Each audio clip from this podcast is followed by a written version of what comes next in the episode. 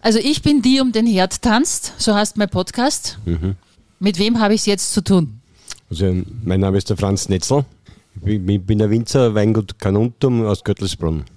Ja, und ich bin der Hans oder John auch Nittenhaus. Also wichtig ist Anita und Hans Nittenhaus, weil es gibt in Gols viele Nittenhaus und nur eine Anita, also Anita und Hans Nittenhaus. Und wir sind Franz und Christine Netzel, weil es gibt auch einen Kollegen Weingut Netzel.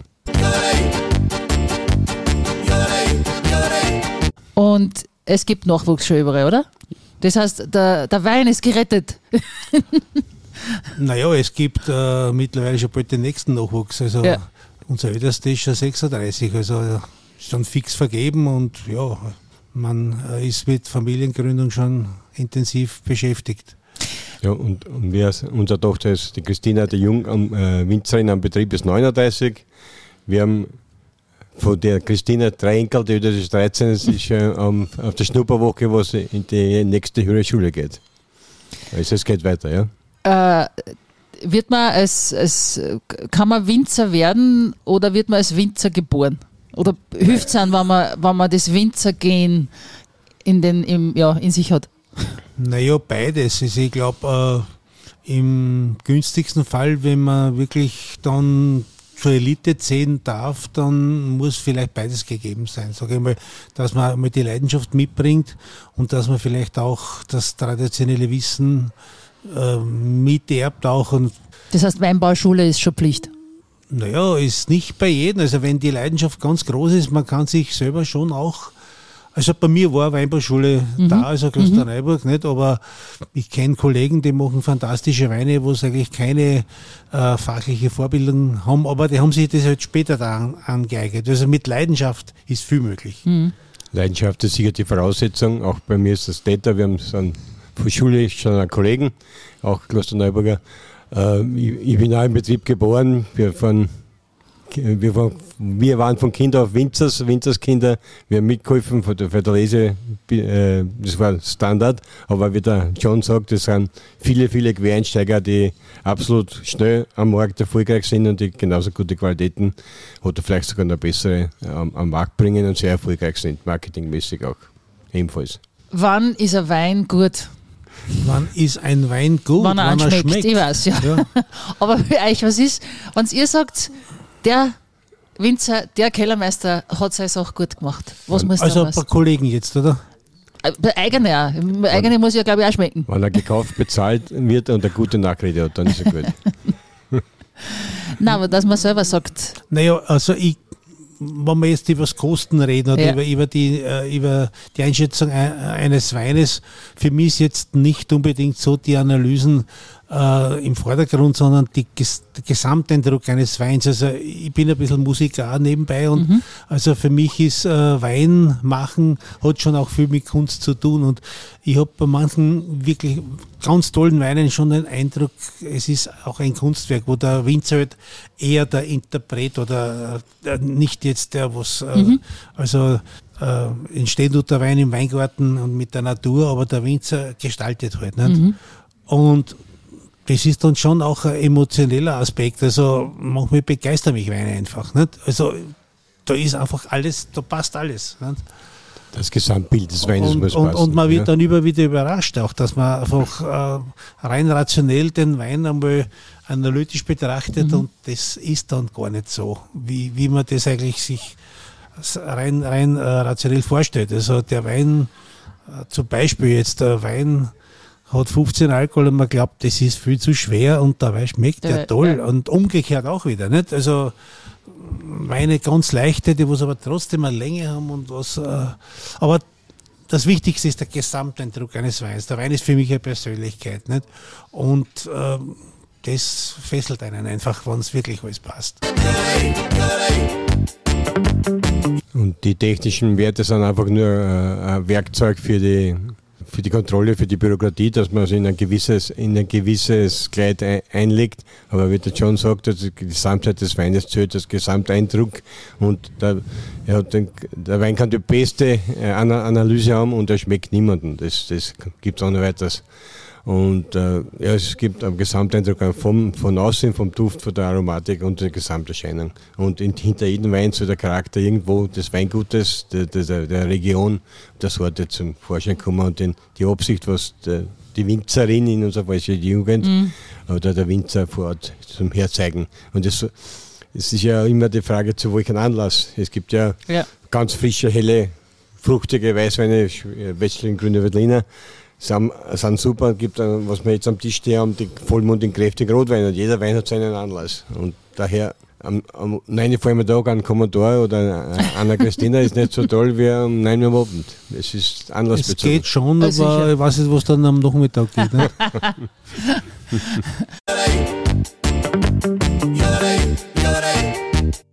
Was weiß ich gerade da stehen habt. Was sagt Netzel über Nittenaus und Nittenaus über Netzel? Also speziell jetzt über diese zwei kräftigen Roten, die ihr da habt? Ja, John Nittenaus ist in der Branche bekannt, war immer ein Vorreiter, ein Vordenker und war immer ein, war immer ein Vorbild für, für uns und hat und auch von seinem Wesen und auch von seinen Weinen fasziniert und war uns immer, immer ein großes Vorbild. Und ich bin nicht ganz unstolz, weil ich bin schon oft als nicht das angesprochen worden. Ui. Ich, ich, ich, ich finde zwar nicht, vielleicht ist der Haarschnitt oder sonst was, aber man haben wir schon in jungen Jahren immer, immer wieder sehr geehrt gefühlt.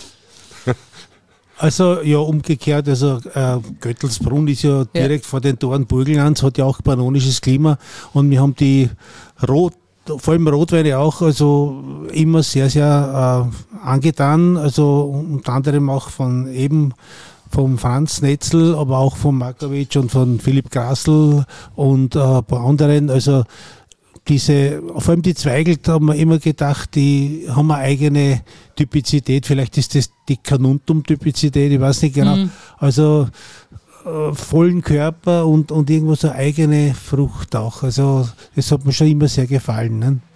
Also muss man unbedingt einmal, sollte man probiert haben. Weine ja, aus der Fall. Region, glaube ich, weil sonst hat man was versandt. Natürlich. Sollte schon sein. Ja. Die, die, zwei großen Gäste der Branche, Göttelsbrunn, Gold. Ja. Wann ist der spannendste Moment für einen Winzer im Jahr? Na, der spannendste Moment ist für mich unzweifelhaft dann, wann einer meiner Lieblingsweine fertig zum Kosten ist. Also wenn der vergoren hat, weil solange die Gärung läuft, kann man nicht wirklich was sagen. Aber wenn der Wein trocken ist, man macht dann man macht den ersten Schluck und dann weiß man, was, im Köl was, was, was man hat an dem Jahrgang. Also ich, ich habe mich selten geirrt in der ersten Einschätzung. Mhm. Also da, wenn das ein ganz toller Wein ist, äh, dann weiß man das. Das ist das ein Glücksgefühl dann.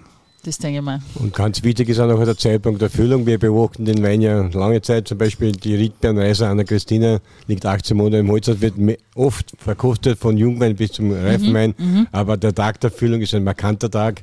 Hat eine gewisse Nervosität liegt in der Luft und am nach der Füllung sagt er, das, ist, das Werk ist verbracht und dann lässt man ein paar da drin und dann öffnet man die Flaschen, die erste Flasche und sagen, jetzt probieren wir, was ist jetzt wirklich das waren. Was tut sie denn aktuell beim österreichischen Wein? Wohin geht die Reise?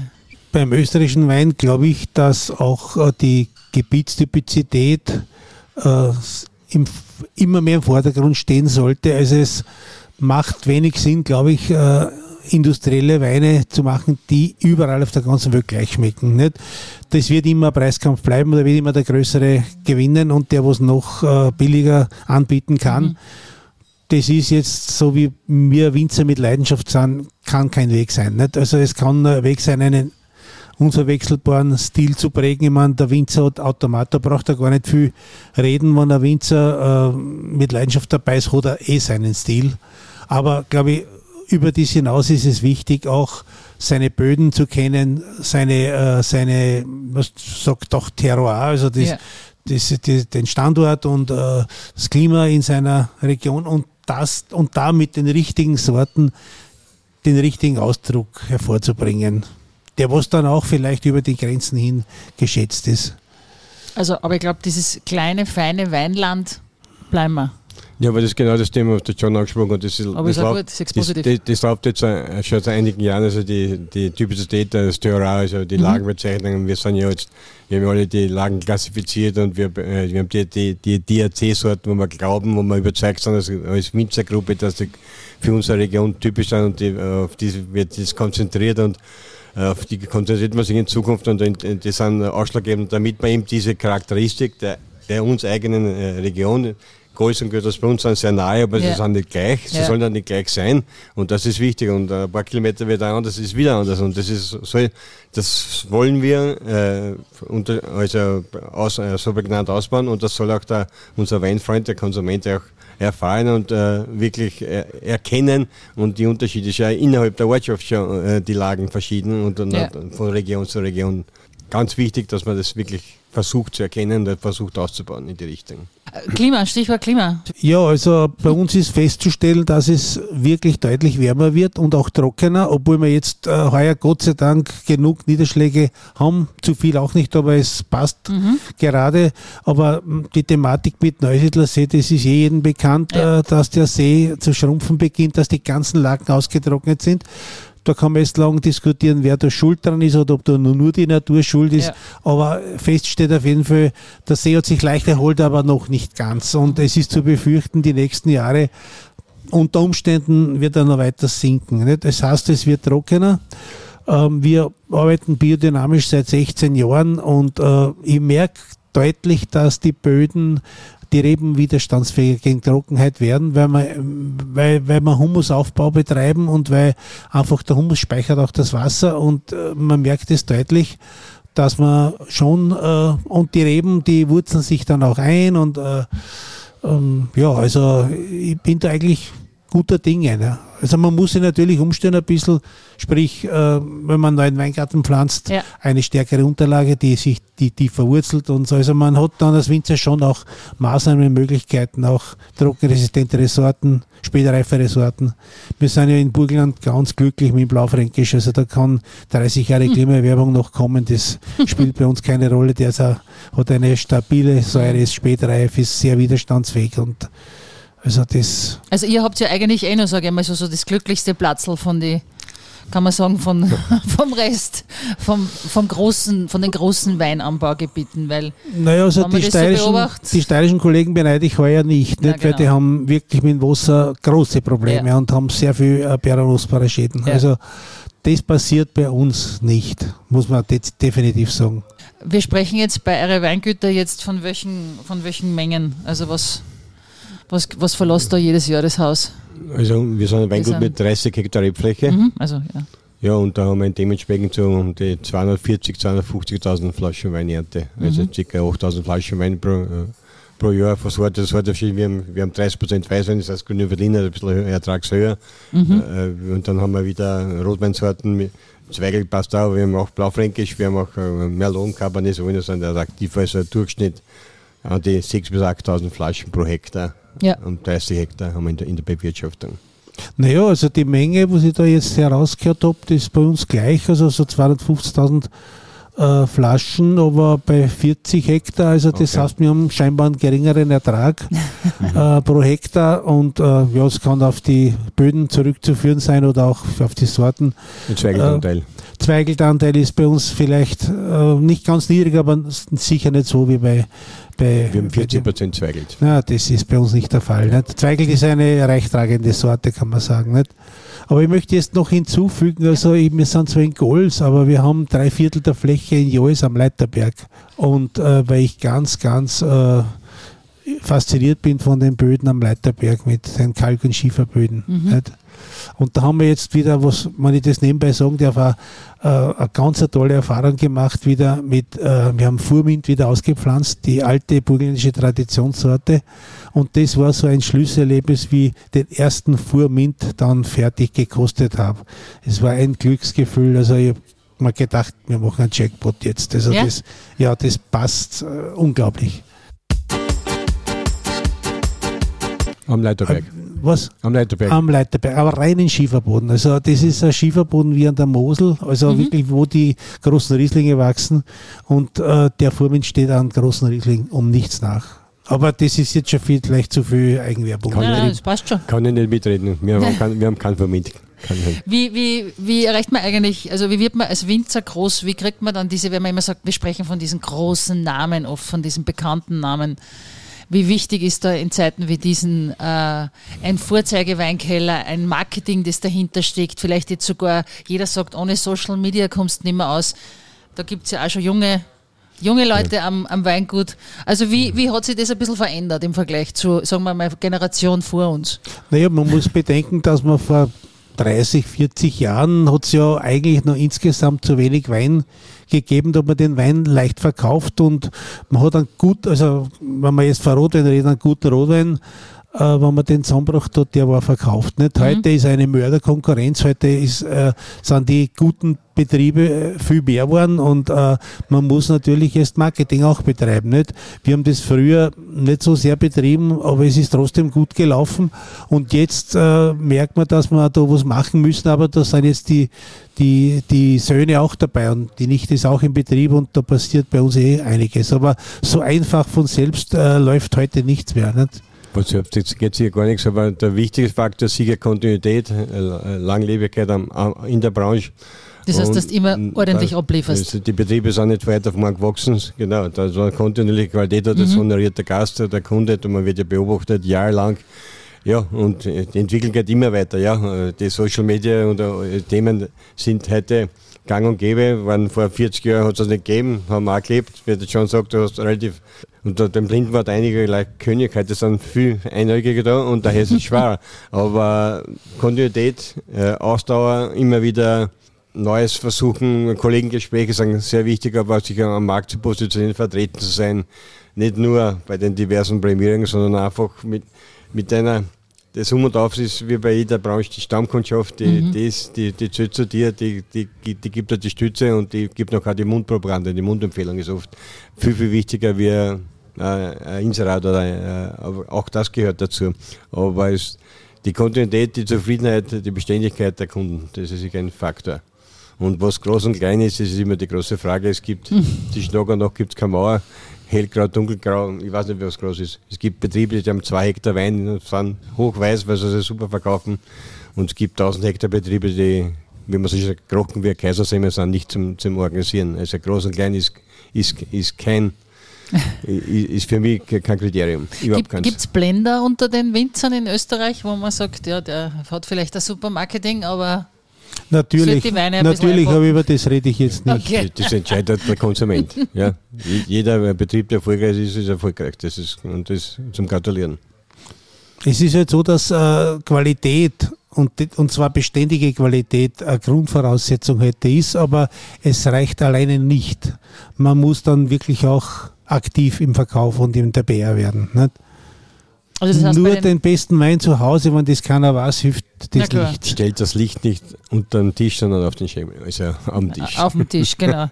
Das heißt also auch bei, wann, wann, wann so Publikumsverkostungen sind, so zum Probieren, schaut man, dass man dabei ist. Aber wenn man es vielleicht nicht persönlich schafft, aber wir haben selten irgendeine Veranstaltung äh, abgesagt, dass wir gesagt haben, da mhm. fahren wir jetzt nicht hin. Gibt es auch, weil man nicht alles schafft. Äh, momentan sind wir breit aufgestellt. Also wir haben wirklich vier, fünf Leute, wo dann einer dorthin öfters findet, was gleichzeitig statt. Mhm. Also im Ausland ist bei uns sehr viel los und im Inland auch und da fährt die eine dorthin und der eine da. Also okay, kleines, feines Weinland, alles gut und schön. Aber wenn ich ein Beispiel sagen darf, ja. die, dass man die Dimensionen richtig mhm. sieht. Mhm. Wir waren jetzt in Lecherwochen in Amalberg, nicht? haben da gemeinsam äh, mit Chateau Beaucastel mhm. äh, präsentiert. Nicht? Und wie Wein, meine Weine durchgehabt hat, der äh, Verkäufer Beaucastel gesagt, ja, aber jetzt muss ich mich anstrengen. Nicht? Also der war schon sehr beeindruckt von unseren Weine. Aber mhm. wir machen 250.000 Flaschen, die ja. machen 40 Millionen Flaschen. Ja, ja. Und dann hat sich der Brett Pitt und die Angelina Jolie da mit ihren Miraval, mit, Miraval, mit den machen auch die Bocastel, das sind alleine 8 Millionen Flaschen. Also da muss man sich mal, und das sind hohe Preise. Und äh, der Bocastel selber kostet 200, 300 Euro, nicht? Und das ist aber auf der ganzen Welt wirklich platziert, nicht? Also da sind wir noch Zwerge, nicht? Und ich kann mir nicht vorstellen, dass wir jetzt so in, explodieren werden. Wir werden wahrscheinlich äh, im Vergleich zu solchen Betrieben ja, das ist klein klar. aber wir wollen halt exklusiv bleiben und wir wollen auch qualitativ wachsen. Ich habe keine Lust, dass ich ein paar Millionen Flaschen mache. Das, das ist nicht mein Ziel. Was die Buben wollen, weiß ich nicht, aber ich glaube, die denken ähnlich. Hm. Das kann man nicht mit Gewalt was Knirbrechen muss entwickeln und wir sind alle gewachsen. Wir sind in unserer Generation von 4 Hektar auf die 30 Hektar gewachsen. Was in Zukunft werden wird, werden wir sehen. Aber wir, wir werden auch kein 40 Millionen Betrieb äh, äh, werden. Äh, wir haben es auch geschafft, wir haben vier, vorgegangen, wir haben 40 Prozent Export gehabt, mhm. rund um die Welt und da sind wir mächtig stolz, dass die Tochter sehr aktiv unterwegs war. Wir haben begonnen, aber die Tochter ist genauso wir schon äh, äh, gut in, in, in, in Griff übernommen und das schaut ganz gut aus und das, das ehrt uns sehr, wenn wir von wenn man in eine, in eine, eine große Stadt oder so kommen und man sieht auf der Karte die Weine. Aber es gibt noch viele weiße Flecken, das wissen wir. Und die können bearbeitet und es wird sich, es ist heute schon anders vor 40 Jahren, was in 40 Jahren ist, werden wir sehen, ja. es wird sich weiterentwickeln. Was, was isst ihr gern? Wir reden die ganze Zeit nur über das Trinken. also ich, ich bin da schon auch gewiss Gourmet, was eigentlich alles was Gutes ist. Also ich habe jetzt, ich kann nicht sagen, das esse ich auf keinen Fall. Also das heißt alles essen. Du bist kein Veganer, du bist kein Vegetarier, du isst auch Ich esse vegetarisch sehr gern, auch ja. vegan, aber ich esse auch Fleisch sehr gern. Nicht? Schweinefleisch äh, möchte ich also etwas zurückdrängen, aber nicht gänzlich aufhören. Also mhm. ich, ich halte nichts von so radikalen Sachen. Ich esse nie wieder dies und das oder so, sondern ja. Seltener halt, aber, aber wenn man ein bisschen auf die Gesundheit in meinem Alter auch schauen muss, aber ähm, im Prinzip alles, was gut ist. Nicht? Ich, ich bin sicher, gehört zu den Fleischtiger, also ich sehr gerne Fleisch. Vegetarisch ist auch, auch ganz gut, gehört dazu. Wir haben ja eine damendominierte Familie, damit ist es unausweichlich am Tisch. Aber wenn ich was aussuchen kann, bin ich schon wie bei den rustikalen Speisen. Ja. Was ist denn typisch für euch eine Gegend? Was ich weiß ich jetzt gar nicht. Was ist, habt ihr dort irgendwie so was ganz was Spezielles, was man probieren sollte, wenn man hinkommt? Ja, bei uns diese. Außer in Wein. also was ist ne? Also, also die, wie schon sagt, die Rinderspeisen natürlich stark, aber bei uns ist auch das Wild stark. Also Wildschwein, mhm. Reh, Hirsch ist sehr gerne gefragt und in Restaurants sind es die, die starken also Speisen, was wirklich gerne forciert werden, was wirklich gerne konsumiert werden. Wildschwein ist ein ganz starkes Thema bei uns. Mhm. Kann irgendwer von euch kochen? Oder kocht wer manchmal oder lasst euch bekochen? Grillen tue ich. Muss ich einmal fragen. Ah, grillen. grillen tue ich. ich koche am liebsten Wurstzimmer. also Kochen, äh, okay. äh, ich habe ja ein, ein Hobby äh, Musik und das betreibe ich leidenschaftlich und da habe ich nicht viel Zeit zum Kochen. Sonst würde ich wahrscheinlich. Du spielst ein Instrument? Ja, ja. Was? Klavier. Perfekt. also, äh, naja, ich war ja schon mal weg von zu Hause. Mein Vater hat mich absolut nicht vertragen. Und ich war auf der Musikhochschule zwei Jahre und bin dann wieder zurückgekehrt, kann man sagen. Nicht? Das habe ich noch nicht gehört. Ja. Also Wie oft ich, hast du jetzt Zeit oder nimmst du dir die Zeit, dass du musizierst? Es ist lustig. Seit, seit der Covid, äh, ich habe einmal Covid gehabt und da war ich zehn Tage in Quarantäne. Nicht? Also damals, das war ja ganz streng da am mhm. Anfang 20. Und da bin ich im Zimmer, wo das Klavier war, äh, habe ich dort logiert. Meine Frau hat mir das Essen gebracht, weil da hast du, du hast dich gar nicht äh, wirklich, äh, bist wirklich isoliert gewesen. Nicht? Mhm. Es waren zehn wunderbare Tage und äh, seitdem spiele ich intensiver wieder. Und äh, eigentlich sagen wir die Buben, Papa, du brauchst nicht hintergehen, setz dich ans Klavier. Nicht? Also, mhm. Ich tue öfters drei, drei, vier, fünf Stunden öfters spielen. Das heißt, du kannst dich da richtig verlieren in der Musik? Ja, ja, absolut. Welche Art von Musik? Jazz. Jazz. Ja. Jetzt haben wir ein Konzert gehabt da wieder. Also Hast du sonst noch ein Hobby? Da, da kann ich gar nicht mitreden. Bei, bei, uns ist immer du in der Volksschule zum Abschied wir Lied beim Ausgehen, nur der Nessel lässt der weiter da ab. Nein, zum, zum Kochen vielleicht. Also, äh, ich habe das Glück, wie gesagt, äh, Frau, äh, Frauen und Töchter sehr, sehr gut kochen, aber der Schwiegersohn ist ein begabter Griller und sobald er Zeit hat, er ist auch Winzer und, und ersten bei uns und, und in Weingut Adner. Sobald er Zeit hat, ist der Grüllerhase und der hat wirklich ein gutes Gespür dafür. Also ich kann, ich kann das genießen. Ich schaue mir ein bisschen um Wein um und die Zutaten ein bisschen. Äh, ich bin der Zuraucher und das funktioniert sehr gut. Also obwohl ich bei Nadi Bittermann einen Grillkurs gemacht ja. habe, äh, betrachte ich mich nicht als sehr virtuosen Griller, muss ich, ich sagen. Ich habe also schon, hab schon drei gemacht und habe nicht mehr eine gegrillt. Achtung, jetzt, jetzt kommt die wichtigste Frage. Holzkohle oder Gas? Weil naja, eher, eher, eher. Wir sind Gasgriller. Also, Weil Gasgriller sage ich immer, das ist Gas, Gas auftragen. Und wir sind Gasgriller. Okay. Das, also Gas das ist das einfachste und schnellste mhm. und wenn es nicht anders geht, aber wenn man mal wirklich Zeit hat und so, dann haben wir schon auch so einen Webergrill im, im Garten. Aber das ist halt ein bisschen aufwendig. Und eins habe ich ja von unserem französischen Analogen gelernt, auch also mit Rebholz grillen. Nicht? Da muss ich dann eine eigene Tonne gemacht, also so, so Fastel durchschnitten und, und auf, auf einen Ständer und mit Rebholz. Und ich meine, er hat immer bei uns, wenn er, er kann ja fantastisch grillen, und Megredo kann auch, nicht Entenbrust, es war immer ein himmlisches Essen. Nicht? Und so wie es noch nicht zusammengebracht wäre, aber da probieren wir da. Rebholz ist zum Grillen was ganz Spezielles. Ja, das muss man zuerst einmal kriegen. Nö, Re Rebholz haben wir schon zu Hause. Nicht? Ja, ihr. Äh, kein Schnittholz, sondern Rebstämme. Also ein Stamm. Nein, nein, die Reb, die, die, die, die, die Ruten. Die Algenruten? Ja, ja, genau. Okay. Das bringt halt schnell, da muss halt immer was drauflegen und mhm. es darf auch nicht so äh, distant sein, sondern es ist eher flacher. Und, aber das ist eigene Technik halt. Letzte Frage kriegen alle bei mir, das letzte Abendmahl.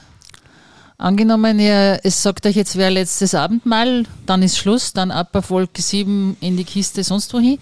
Wie müsste das ausschauen? Was soll es zum Essen, Trinken geben? Und wer sollte wer sollt dabei sein? Also ich kann jetzt nur mein beste, das beste Essen meines Lebens zitieren und äh, äh, das könnte man wünschen, das letztes Abendmahl, das war seinerzeit, das ist sicher jetzt schon fast 30 Jahre beim Rudi Kellner, Alt-Wienerhof. Mhm. Das war also unglaublich, also das war das beste meines Lebens. Nicht? Was hat es da gegeben? Er, ja, wir haben sich was ausgesucht, dann ist er, er mich ja kennt, weil ich beim Falstaff mit, mitgekostet habe und so, sagt er, na das esst hier nicht, das esst ein Vogel. Sagt er, nicht? Sag ich, was ist ein Vogel? Sagt er, ein Fasan, nicht? Sag ich, das ist zu trocken. Sagt er, meiner mhm. doch nicht, hat er gesagt. Nicht? Und äh, der hat nach der alten Escoffier-Methode gekocht. Also der hat den einen ganzen Tag schon vorher gegart und, und, und das war unglaublich. Das war mit Kastanien und, und, und mit, mit was gar nicht was da ist dabei. Also, von dem Essen traue ich immer noch. Also es müsste das zum Essen geben und, und, und wer mit wem darfst du das gern machen? Oder wo du dann sagst, danach ist Schluss mit lustig? nee, mit meiner Frau natürlich. Nicht? Nur mit ihr? Ah, mit Na, der Familie, oder? Nehme ich an. Naja, natürlich. Also, naja, das ist jetzt ein bisschen weit hergeholt, ja. also nicht, wenn die Kinder auch dabei sind, aber das äh, ist jetzt ein bisschen. Und mit Musik? Natürlich auch, ja. ich weiß, es ist immer eine schwierige Frage, aber.